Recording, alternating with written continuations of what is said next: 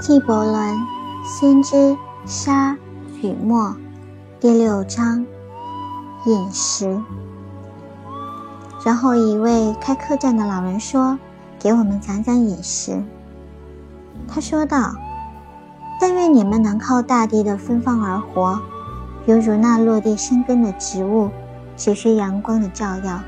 但既然你们必须杀生而食，还要从那亲生幼崽的口中夺取母乳解渴，就让它成为一种崇拜之举吧。让你的餐桌成为祭坛，让森林草原中的纯洁无瑕成为人心中那更纯洁无瑕的牺牲。当你杀一头动物，心中要对他说：“屠宰你的力量。”也同样在屠宰我，我也一样要被食用。将你送交我手的法则，也将把我送交一只更加有力的手。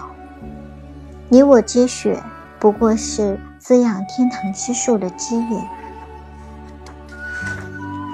当你咀嚼一个苹果，心中要对他说：“你的种子将活在我体内。”你未来的芳蕾将在我心中开放，你的芳香将是我的气息，我们将一起欢度四季。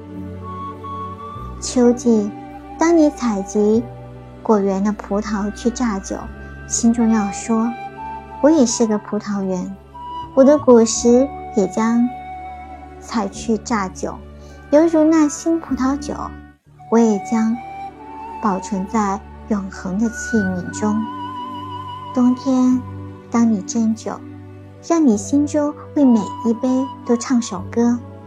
那歌中要怀念秋收季节、果园和榨酒。